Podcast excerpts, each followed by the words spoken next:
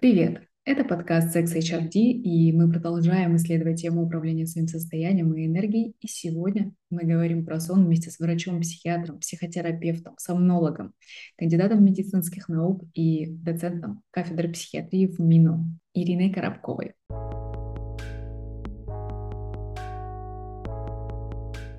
Ирина, здравствуйте. Здравствуйте, Ольга. Мне хочется начать с такого отвлеченного и общего. Мы все чаще сейчас видим представителей профессии сомнолог.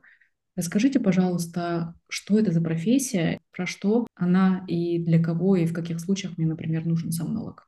Сомнолог – это врач, который является специалистом по сну. Есть такая интересная особенность в медицине, что у нас есть очень-очень большое количество специальностей а, врачей, которые занимаются, скажем так, дневным состоянием человека, да, а, тем, как он себя чувствует в течение дня. И всего лишь одна специальность, сомнология, которая, собственно, отвечает за то, как человек себя чувствует ночью во время сна. По настоящее время сомнология не является официальной медицинской специальностью в том смысле, что нет отдельного сертификата специалиста по данной специальности. Mm. То есть врач любой специальности на текущий момент может пройти, ну, такое тематическое усовершенствование, это называется, как такой дополнительный учебный цикл по э, клинической сомнологии и, соответственно, практиковать э, данную специализацию. Члены Российского общества сомнологов очень активно продвигают у нас в Министерстве здравоохранения вот идею того, чтобы сделать все-таки это официальной специальностью, чтобы была, соответственно, ординатура по сомнологии или, по крайней мере, такая полноценная первичная переподготовка по сомнологии. Но пока на текущий момент это имеет вот такой статус. Заниматься сомнологией, получается, могут только врачи и на текущий момент любой специальности. Но у этого есть и минусы, потому что томнология не является отдельной официальной специальностью, не существует в настоящее время такого единого профессионального стандарта, то есть а, определенного набора знаний, навыков, умений, которые обязательно каждый сомнолог должен иметь. Что говорит наука о последствиях нарушения либо недостатка сна для человека? Последствия эти разнообразны и затрагивают, э, в общем-то, буквально все начиная от э, нашего эмоционального состояния и даже заканчивая нашей внешностью. А, я думаю, что наши слушатели, зрители наверняка замечали, что даже одна бессонная ночь, да, она, в общем-то, сказывается таким образом, что мы становимся более раздражительными, а, хуже справляемся с какой-то повседневной нагрузкой, а, хуже соображаем, да, хуже концентрируемся, можем какие-то ошибки допускать. А хуже вообще, в принципе, с любым стрессом справляемся. То есть у нас буквально как будто бы наш ресурс стрессоустойчивости, да, он а, уменьшается, если мы одну даже ночь не поспали. Конечно, когда это все а, затягивается, становится какой-то регулярной практикой, регулярным постоянным да, паттерном, вот, это все, в общем-то, уже тоже становится не разовой акцией, да, а постоянным состоянием. Дефицит сна и нарушение сна реально ассоциированы да, с высоким уровнем депрессивных состояний, тревожных состояний, снижаются когнитивные функции. Опять же, нехватка сна – это доказанный фактор риска, например, болезни Альцгеймера. Mm. И нередко бывает таким тоже, ну, как предиктором, то есть одним из первых симптомов болезни Альцгеймера и депрессии тоже, кстати говоря. Что касается нашего физического здоровья, то тут тоже, да, дефицит сна, нехватка сна – это доказанный фактор риска, ну, практически всех хронических заболеваний телесных, которые существуют, но в первую очередь сердечно-сосудистых артериальная гипертония, ишемическая болезнь сердца, а, да, всякие там инфаркты, инсульты и прочее, а, дефицит сна, на все на это, к сожалению, влияет негативно. Это все сказывается даже просто на нашей внешности, да, что у нас а, становятся более глубокие морщины, более выраженная отечность, в общем, мы даже просто выглядим хуже от того, что даже одну ночь не поспим. А если это, повторюсь, да, какая-то длительная практика, то все эти эффекты, они, к сожалению, растут для метрической прогрессии. Кроме того, а, нехватка сна очень значимо сказывается на нашем иммунитете. Люди, которые регулярно не досыпают, они реально чаще болеют, подхватывают чаще всякие там вирусные инфекции. Ну и в целом процессы иммунитета функционируют неадекватно. У человека снижается его иммунная защита от самых-самых разных заболеваний. Что такое здоровый сон? Вот какой сон считается здоровым? Сон считается здоровым, когда человек без проблем легко засыпает вечером, то есть он может легко отключиться от каких-то проблем и переживаний, которые а, беспокоили его в течение дня, расслабиться и спокойно, комфортно заснуть когда человек при этом э, высыпает свою норму, то есть спит достаточно по количеству времени, при этом у него не возникает каких-то частых и долгих пробуждений среди ночи. Пробуждения, в принципе, могут быть, они являются нормальной частью здоровой структуры сна. Об этом, кстати говоря, многие люди не знают, но это на самом деле так. Но их не должно быть очень много. В среднем для там, здорового взрослого человека это где-то порядка 4-5 пробуждений за ночь допустимо, и их суммарная продолжительность не должна быть дольше получаса. И, соответственно, с утра человек тоже, с одной стороны, не просыпается слишком рано, так что потом он не может да, снова заснуть и вот лежит, э, мучается в постели. И при этом, наоборот, э, у него не возникает какой-то патологической такой вот сонливости, что он не может выйти из сна, что он несколько часов раскачивается и чувствует себя несвежим. Угу. Вот. Ну и также течение дня тоже человек э, не должен в норме испытывать какой-то сонливости э, безумной, да, из-за которой он не способен справляться со своей э, какой-то повседневной активностью, там рабочей, учебной и любой другой. Угу. Вот. Угу. По поводу пробуждения это довольно любопытно, потому что действительно как-то кажется сразу, что-то со мной не то, мой сон беспокойный. Это очень классный, интересный факт. Что касается нормы сна, как понять человеку, что есть его норма сна? Я так понимаю, что она не у всех одна и та же, и те 8 часов пресловутые, о которых так много говорят, но как бы это не есть норма всех в мире людей. Я правильно понимаю? Да, абсолютно так. Это, кстати, тоже вот очень часто такое заблуждение, а, которое нам приходится развенчивать, особенно у пациентов, кто столкнулся с бессонницей, вот, которые убеждены, что они должны спать 8 часов и не минуты меньше, вот, а если меньше, значит все, все плохо, на здоровье катастрофически плохо влияет, ну и так далее. Норма сна – это индивидуальный параметр, то есть у каждого она своя, она генетически запрограммирована, и, соответственно, если вы будете спать меньше той нормы, которая генетически у вас запрограммирована, вы в любом случае будете накапливать дефицит сна, и чем э, дольше человек да, не досыпает свою норму, тем, собственно, хуже самочувствие. Так вот, и если мы говорим о конкретных цифрах, ну, для э, взрослого человека, да, такого среднестатистического, норма сна в большинстве случаев будет где-то в интервале от 7 до 9 часов. То есть те самые 8 часов, ну, это просто, вот, как, знаете, такой самый-самый средний параметр. Но, тем не менее, да, далеко не всегда это ровно эта цифра. От 7 до 9 часов это свойственно, ну, примерно, наверное, процентам 80 людей – вот, то есть абсолютному большинству. Но индивидуальные нормы, они могут разниться от 4 и до 12 часов. Людей, которым нужно менее 7 часов, да, там 4, 5, 6 для того, чтобы высыпаться, мы называем коротко спящими, то есть это вот, да, их такая индивидуальная норма. Людей, которым, наоборот, требуется свыше 9 часов, там 10, 11, 12, мы называем долго спящими.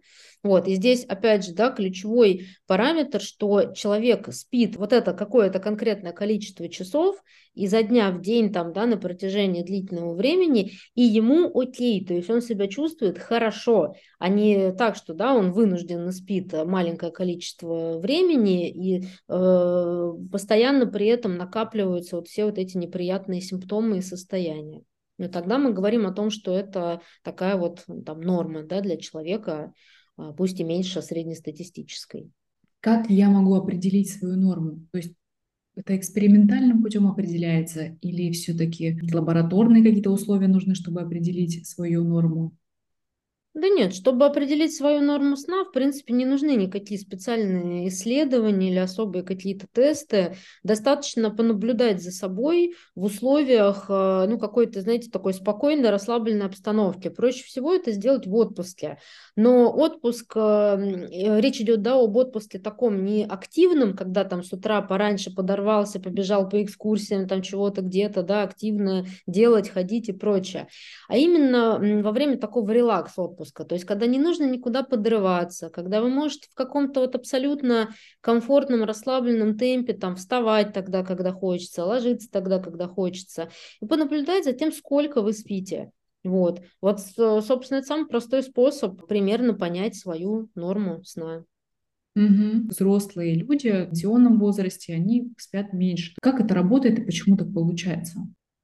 Да, совершенно верно. Возраст – это один из а, факторов, которые влияют на нашу норму сна, и факторов, соответственно, немодифицируемых, да, то есть тоже мы не можем на него никак повлиять, как и на нашу наследственность, собственно. Mm-hmm. Вот, поэтому ни, ни, никак нельзя вот так себя перепрошить, да, чтобы условно высыпаться за 5 часов, если требуется 8. Не получится. Эти факторы мы не можем поменять. Действительно, норма сна с а, возрастом, с течением жизни, она постепенно сокращается, и пожилые пожилым людям действительно бывает достаточно 4-5 часов, чтобы полностью высыпаться. А если человек при этом всю жизнь еще и был коротко спящим, таким людям вообще буквально часа 3 достаточно для того, чтобы себя чувствовать хорошо. Это связано, в принципе, с общим старением организма, с тем, что а, у нас абсолютно все органы и системы органов да, начинают все-таки функционировать немножко по-иному в пожилом возрасте. Это касается и тех структур нашего головного мозга, которые отвечают за сон, за его его регуляцию.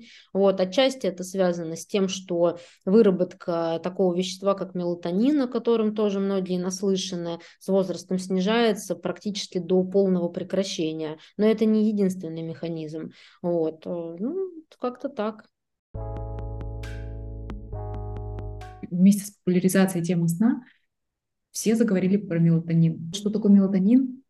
Для чего он нам нужен, как он вырабатывается мелатонин очень часто ошибочно называют гормоном сна. Это не совсем правильно, потому что корректнее его называть гормоном темноты. Это вещество, которое у нас начинает вырабатываться, когда уровень внешней освещенности падает. Вот, то есть примерно в среднем где-то с 8 до 10 часов вечера, да, это вот время, когда начинается его выработка.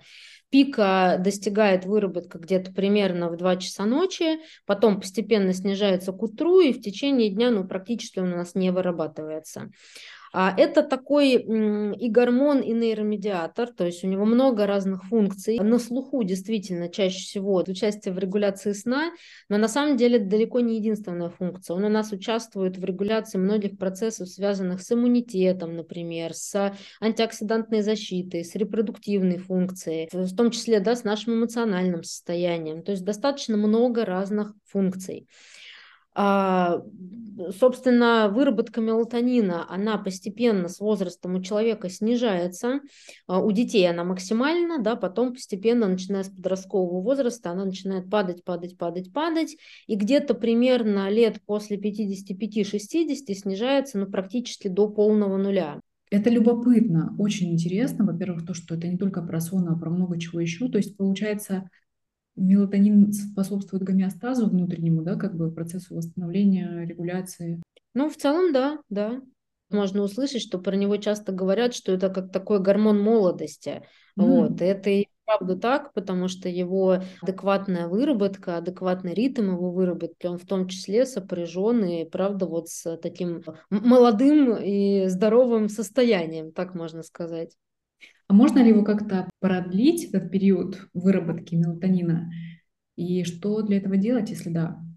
Продлить, скажем, все-таки сверх э, запрограммированных, опять же, да, вот таких генетических каких-то параметров вряд ли получится, но для того, чтобы раньше времени его не растерять, соблюдать правила гигиены сна, наверняка мы об этом сегодня тоже будем говорить, потому что без этого ни один разговор про сон не обходится. Да, соблюдать режим, соблюдать правила гигиены сна, спать свою норму, вести здоровый образ жизни вообще в целом.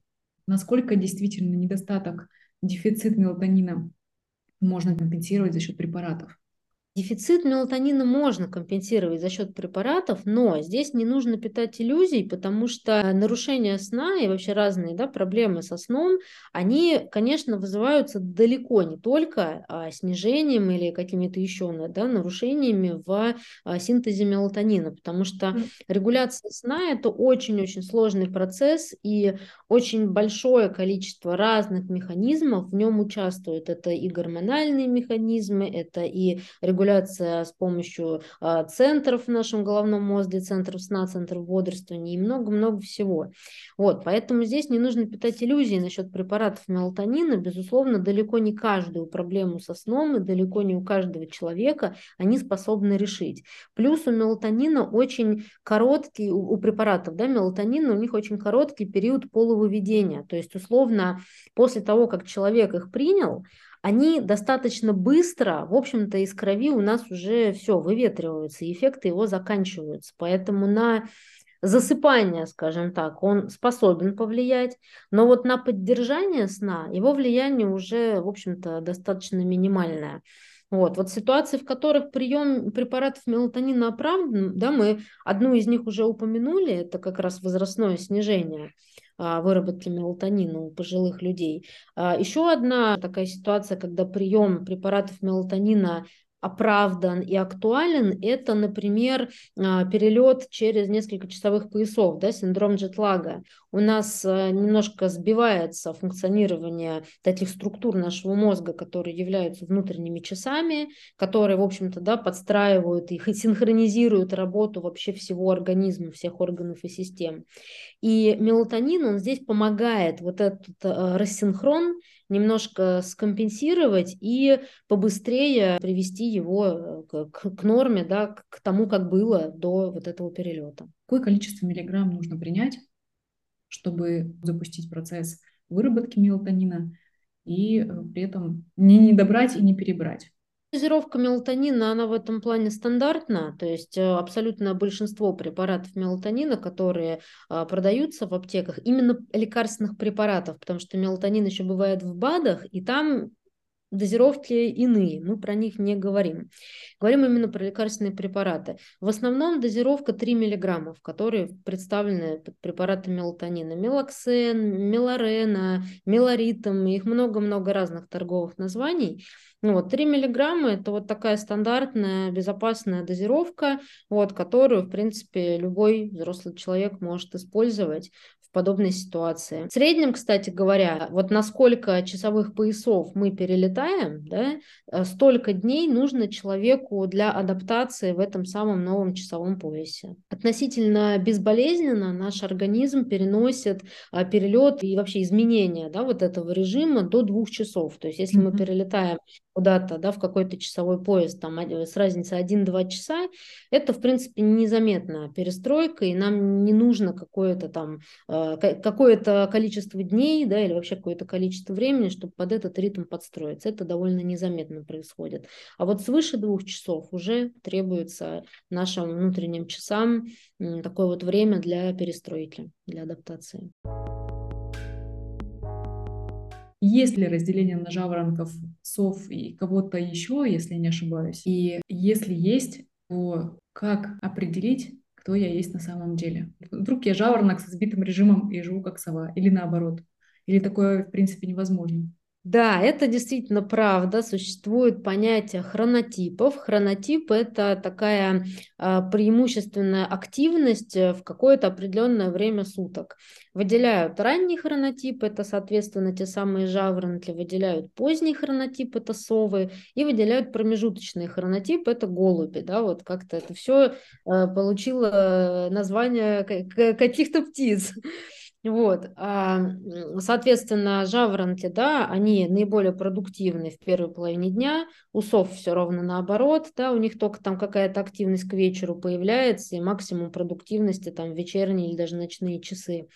У голубей у них нет э, каких-то явных пиков активности в течение дня, и они, в принципе, такие наиболее адаптивные, да, то есть они достаточно эффективно могут функционировать и утром, и днем, и вечером, да, примерно одинаково. А, это действительно реально так, это все существует. Есть научные исследования, которые доказали, что это правда так. А, более того, более чем на 50% наш хронотип определяется генетикой. Вот, то есть, опять же, да, здесь наша наследственность играет очень важную роль. Но, тем не менее, достаточно большую роль все-таки да, играют и какие-то социальные факторы. То есть, вполне возможна ситуация, как вы сказали, да, когда человек э, действительно генетически является, например, жаворонком, да, но в силу каких-то обстоятельств, да, у него режим сбился, и он ближе, например, к совиному типу живет сейчас. Чтобы узнать свой хронотип, какой он да, на самом деле, можно, например, пройти тест Хорна-Осберга, его легко можно найти в интернете, он в свободном доступе есть. Дорогие друзья, уже все придумано за нас, для нас. Давайте пройдем этот тест. Ссылку найдете в описании и разберемся, какой мы есть на самом деле. А что, если я живу как сова, а на самом деле жаворонок? Чем это чревато? В первую очередь это чревато просто плохим самочувствием, да, постоянной вялостью, постоянной усталостью, сниженным настроением, вот, вот, вот такими моментами. То есть с точки зрения физиологии, в принципе, наши все органы и системы, да, и выработка там разных гормонов, веществ и прочее, прочее, прочее, может подстроиться. Здесь э, скорее более важный параметр – это регулярность режима, да, mm-hmm. то есть чтобы он не скакал постоянно, что сегодня так, а завтра сяк. Если мы в каком-то плюс-минус стандартном однотипном режиме живем, ну, собственно, функционирование нашего организма подстроится. Но вот именно с точки зрения какой-то продуктивности, да, какого-то э, хорошего там самочувствия, настроения, вот, вот это да, это может страдать. Несмотря на всю внешнюю пассивность, сон – это очень-очень активный процесс в нашем мозге во время сна происходят очень сложные и очень разнообразные и, что немаловажно, повторяющиеся в течение ночи процессы. Сон состоит из циклов, да, которые несколько раз за ночь повторяются. А, нормы эти разнятся в том числе да, вот от возраста, но можно сказать, что в среднем там, для взрослого человека такая вот норма количества этих циклов это от 4 до 6. Да, столько циклов мы проходим за ночь. Каждый цикл длится примерно порядка 90 минут. Из чего состоит цикл? Цикл состоит из чередования медленного сна и потом быстрого сна. А медленный сон, вообще его правильно называть медленно-волновой, потому что, собственно, по мере э, углубления сна на этом этапе у нас все больше и больше замедляется а, электрическая активность нашего мозга. То есть если а, человеку спящему поставить датчики электроэнцефалографические, да, датчики электроэнцефалографа, мы, соответственно, можем наблюдать и записывать в режиме реального времени электрическую активность коры нашего головного мозга. И вот, собственно, от а, еще активного бодрствования до глубокого сна, да, постепенно у нас замедляется эта самая активность. Поэтому правильно называть вот эту первую фазу медленно-волновой сон. Но для краткости говорят медленный сон. Mm-hmm. Этот, эта фаза, в свою очередь, подразделяется на три стадии. Раньше выделяли четыре, но сейчас третью четвертую их вместе как бы в третью просто определили. Первая стадия – это вообще такая дремота, это супер поверхностный сон. Как правило, если человек в этой стадии разбудить, он вообще не помнит, что он спал. Вторая стадия, она уже чуть поглубже, но тем не менее это все еще не вот такой вот, да, хороший, восстанавливающий, э, столь нужный столь важный для нас сон. А вот третья стадия медленного сна – это как раз-таки тот самый глубокий сон, который нам очень важен для нашего нормального физического здоровья.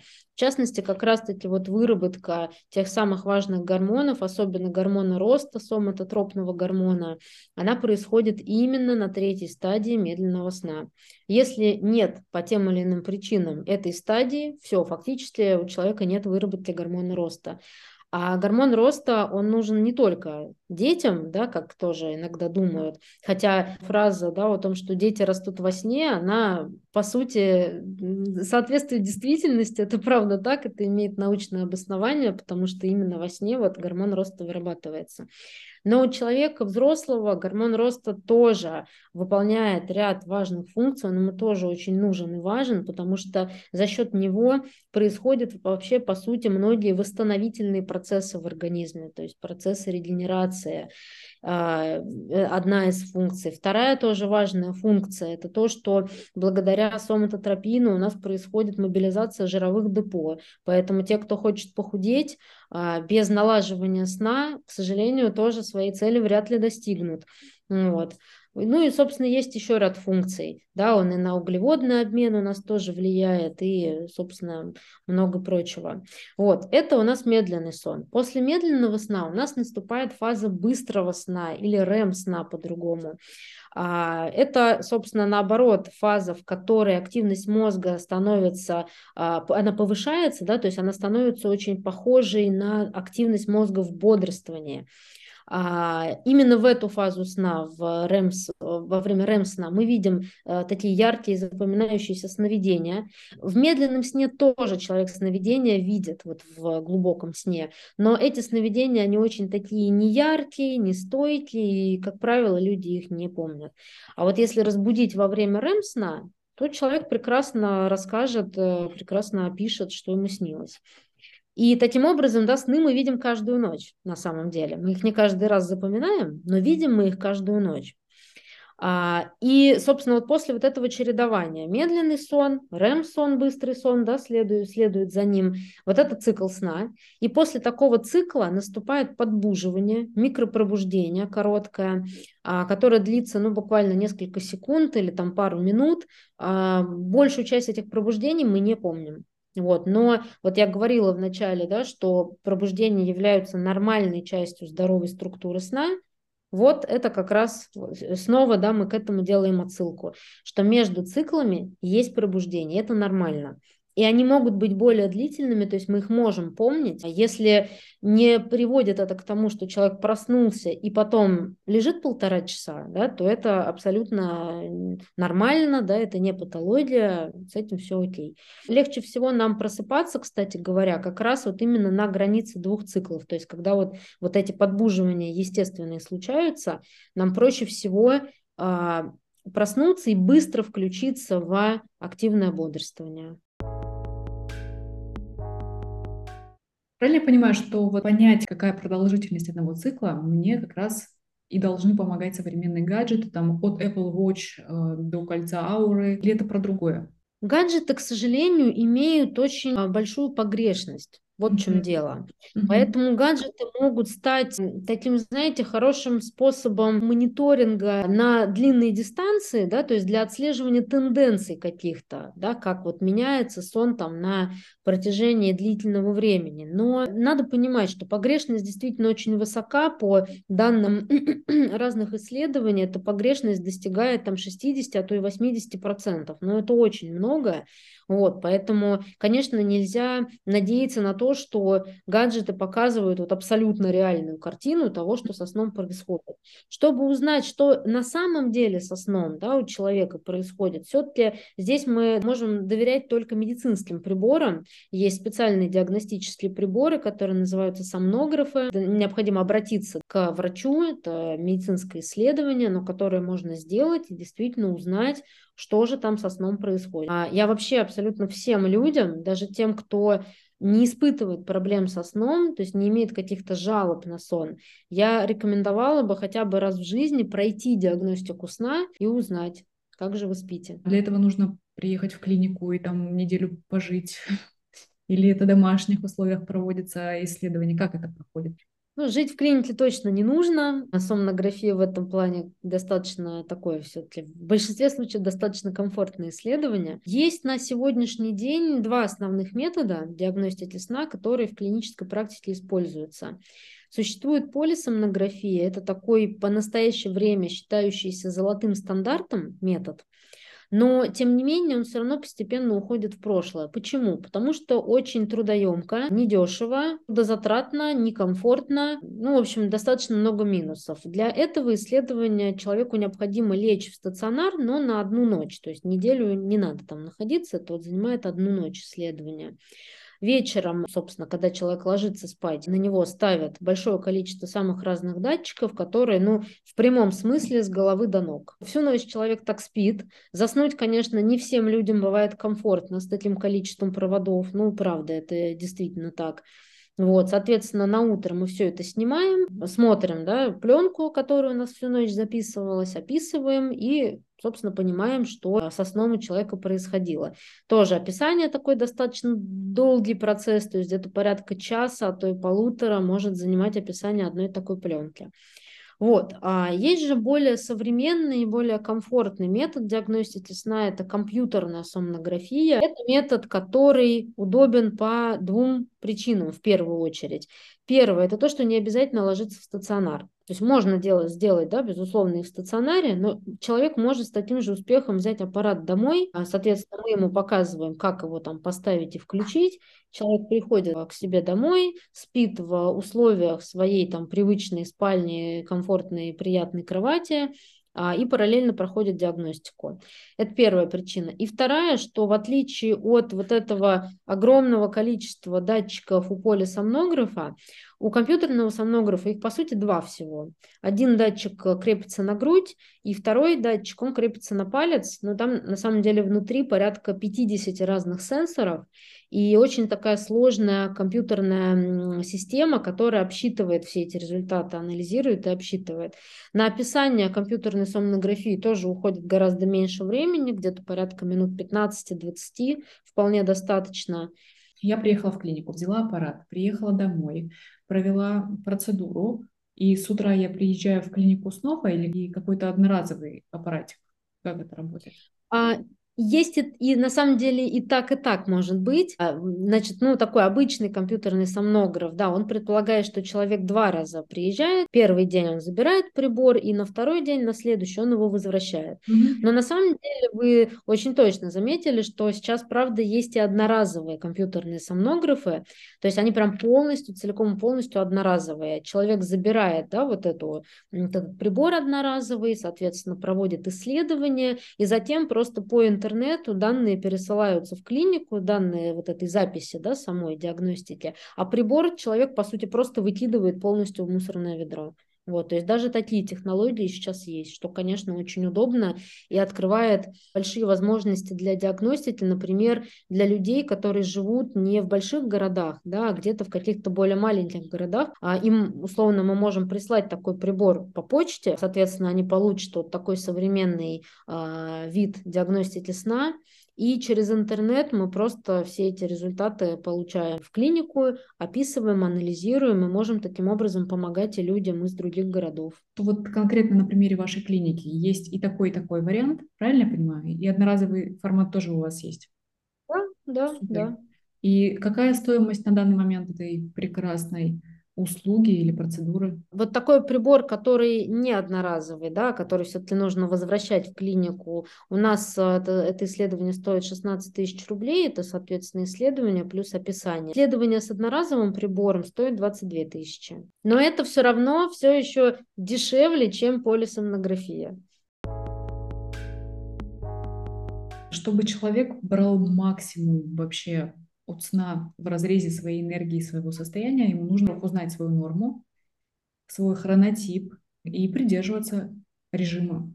Ложиться в одно и то же время и просыпаться в одно и то же время. Да, совершенно верно. Но правила гигиены сна, они, скажем, такие, они достаточно широкие, они не только про режим, вот. Но то, что вы назвали, это, пожалуй, такие, знаете, это как самая вот база, самая основа. Знать и соблюдать. А давайте поговорим про гигиену сна. Что вы под этим понимаете и, соответственно, какие гигиенические нормы нужно соблюдать, опять же, как мы можем сами себе помогать в этом вопросе? Если выписать, вот знаете, в один список все-все-все правила гигиены сна, ну их вообще, наверное, так на сотню можно насобирать. Но не надо так заморачиваться, да, настолько сильно. В большинстве случаев это не нужно, наоборот, только может лишнюю тревогу вокруг сна создать. Вот, есть какие-то наиболее важные вещи, наиболее такие вот э, серьезные. Вот одна из них это режим, о котором, да, мы уже сказали. Кроме того, очень важно, как мы ко сну готовимся.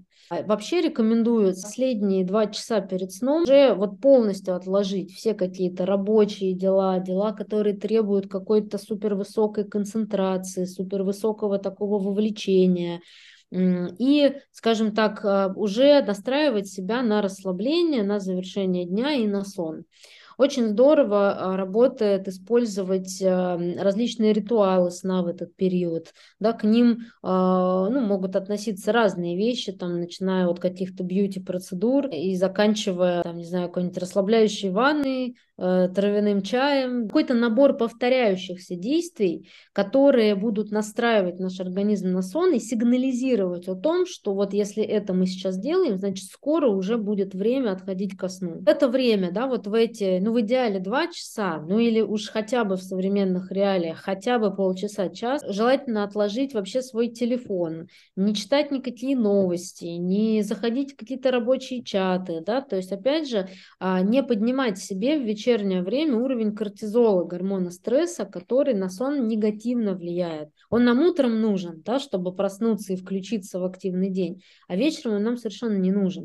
Гаджеты, кстати говоря, да, вот, ну, я думаю, что наши тоже вот зрители и слушатели не раз слышали о том, что гаджеты негативно влияют на сон, и лучше их убрать. И часто это объясняется, да, тем, что вот голубой свет от экранов, он снижает уровень мелатонина и не дает заснуть. Да, этот механизм есть, мы его со счетов не сбрасываем, но все-таки в современных э, приборах есть вот этот э, ночной режим, который голубой свет подавляет, да, и э, такие экраны, как желтые, в общем, становятся. И эта проблема в значительной степени решает. Но это не единственная проблема гаджетов.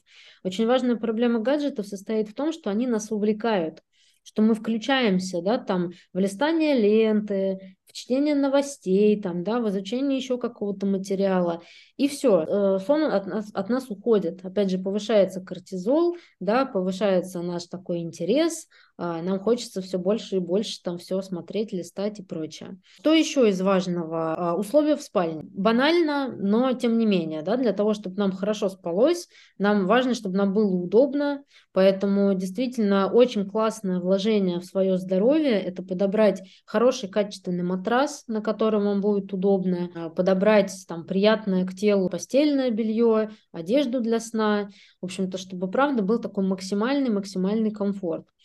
Также важно проветривать помещение перед сном, создавать такую, ну, прохладную температуру. Не, конечно, холодно, да, не, не нужно, чтобы было холодно, не надо себя в мороз погружать, но небольшая прохлада, она способствует хорошему сну. Увлажнение воздуха в спальне, да, то есть использовать увлажнитель, особенно вот в отопительный сезон, это действительно важно. Полная темнота, да, то есть использовать либо шторы blackout, если нет возможности шторы blackout, использовать можно маски для сна, например, применять.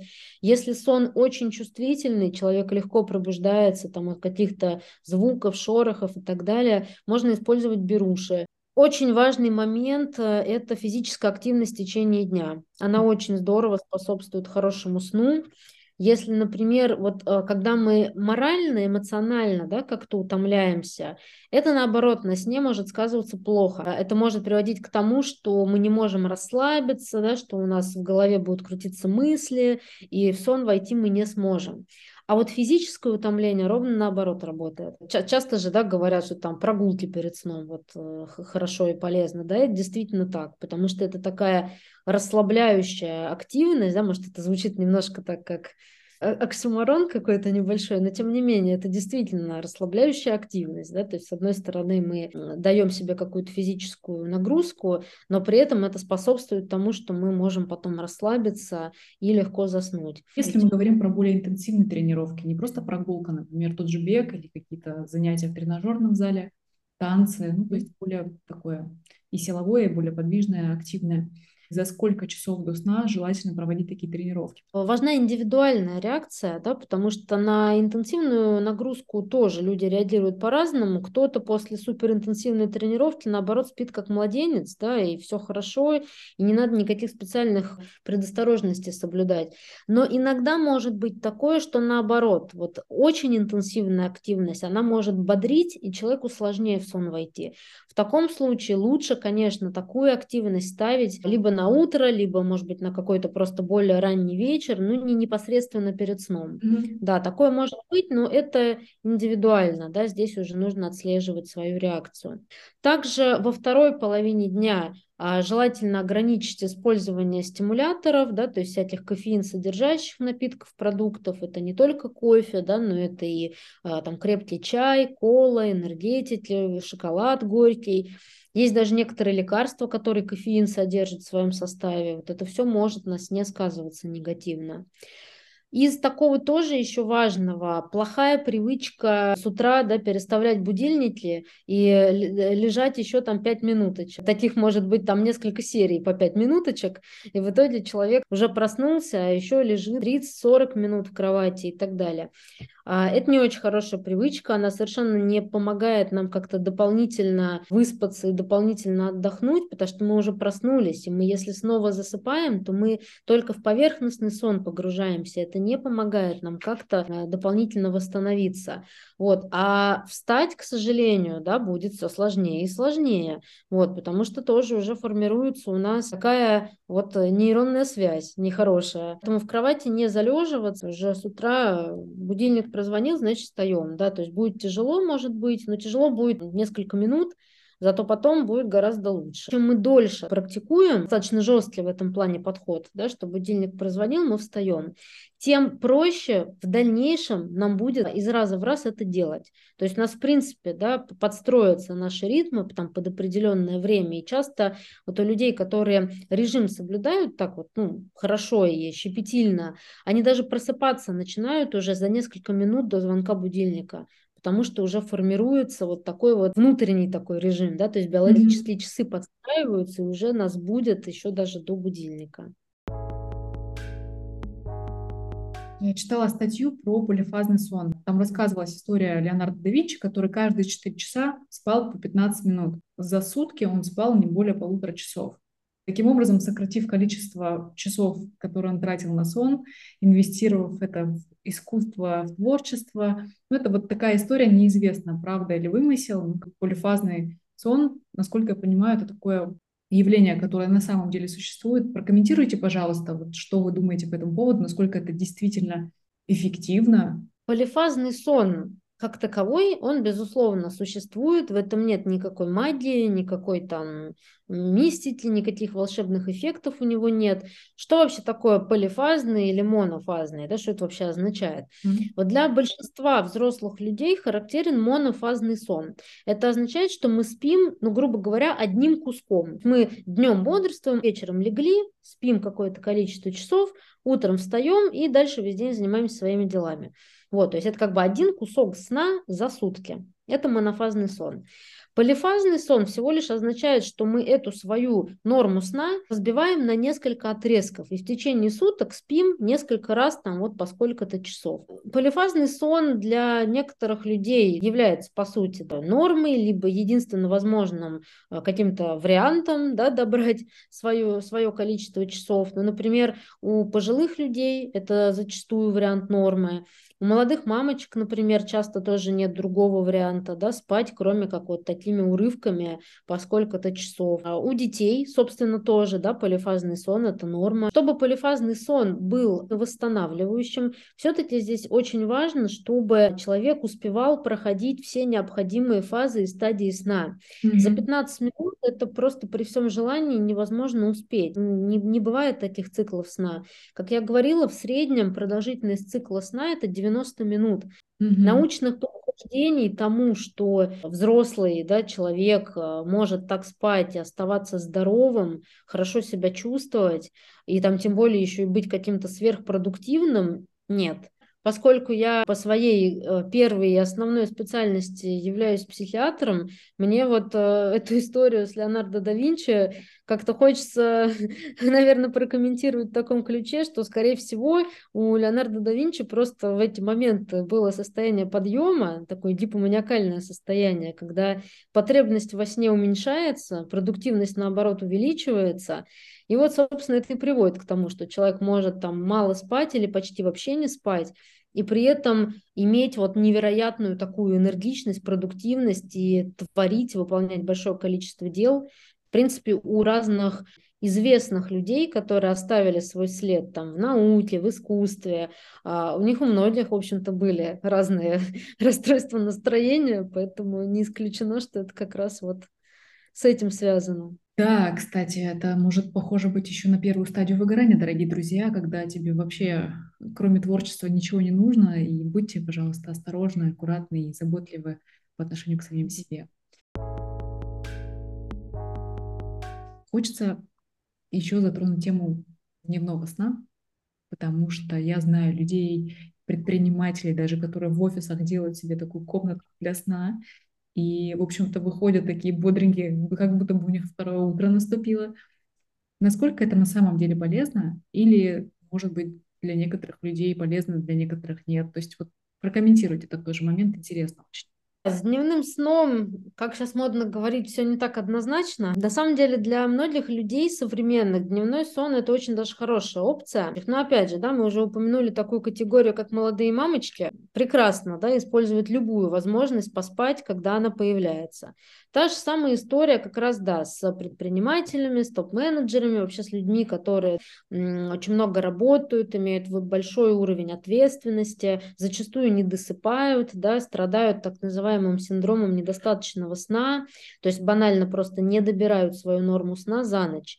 И в этих случаях действительно дневной сон может быть очень классной идеей, потому что а, он может как раз-таки дать да, вот, а, каких-то сил и ресурса для того, чтобы а, там, вторую половину дня, например, да, все-таки отработать, как-то оставаться на плаву, оставаться эффективным, продуктивным и так далее. Действительно, некоторые продвинутые компании организуют прям такие капсулы для сна на рабочих местах. Это очень здорово. Единственное, дневной сон, он не должен быть супер продолжительным. То есть хорошая такая по науке, что называется, продолжительность дневного сна, это где-то минут 15-20, ну, до там 40-45 максимум. Вот, дольше уже нет.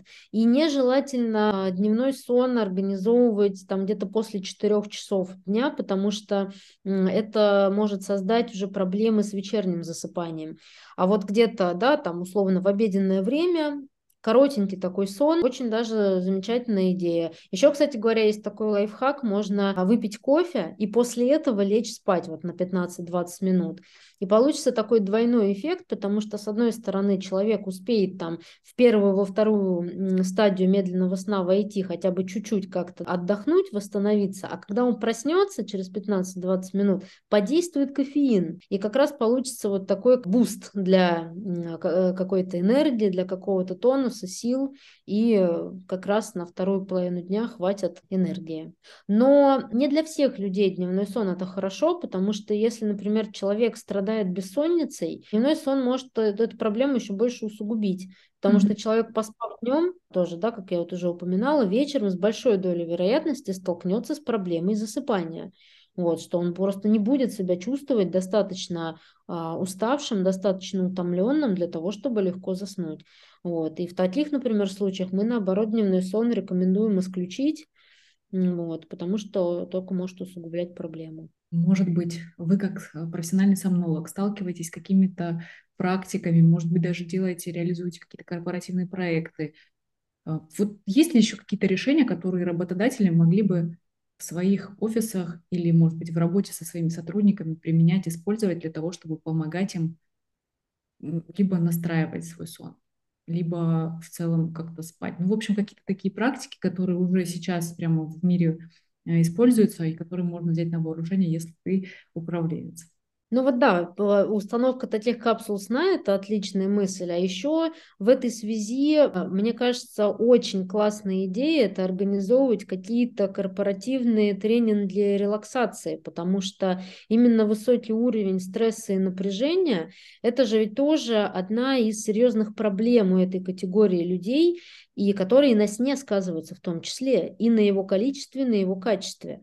Mm-hmm. Вот, поэтому устраивать вот какие-то такие релаксационные практики, это действительно очень здорово, и тоже, опять же, некоторые компании, правда, это организуют, вот, это достаточно, в общем-то, несложно, не особо затратно, но очень эффективно. Блиц из двух вопросов. Три неочевидных канала утечки энергии. Ну, во-первых, это такое бездумное, бесцельное сидение в соцсетях. Второе, это такой постоянный тоже практически какой-то компульсивный скроллинг новостной ленты. Ну и третье – это нерациональный такой режим э, рабочего дня в плане того, что человек набирает слишком много задач на себя и просто не способен это все вывести. Надо учиться делегировать. Очень полезный навык для всех. До сих пор мы, по-моему, не затрагивали тему делегирования. Спасибо огромное за особенно этот пунктик. Ну и последний вопрос. Три ваших персональных гарантированных способа повысить уровень энергии. Хорошо, сладко и прекрасно поспать, позаниматься спортом и вкусно покушать.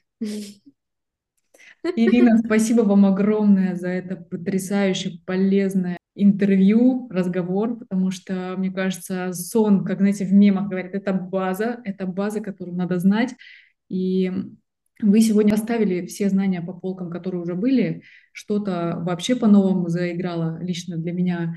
И, дорогие друзья, делитесь, пожалуйста, в комментариях здесь, а, пишите в личку, как вам этот выпуск, пишите, что для вас стало наиболее полезным, что вы забираете с собой в практику, что вас удивило. Спасибо, Ирина. Спасибо, друзья. Всем пока-пока. Спасибо за приглашение, Ольга. До свидания.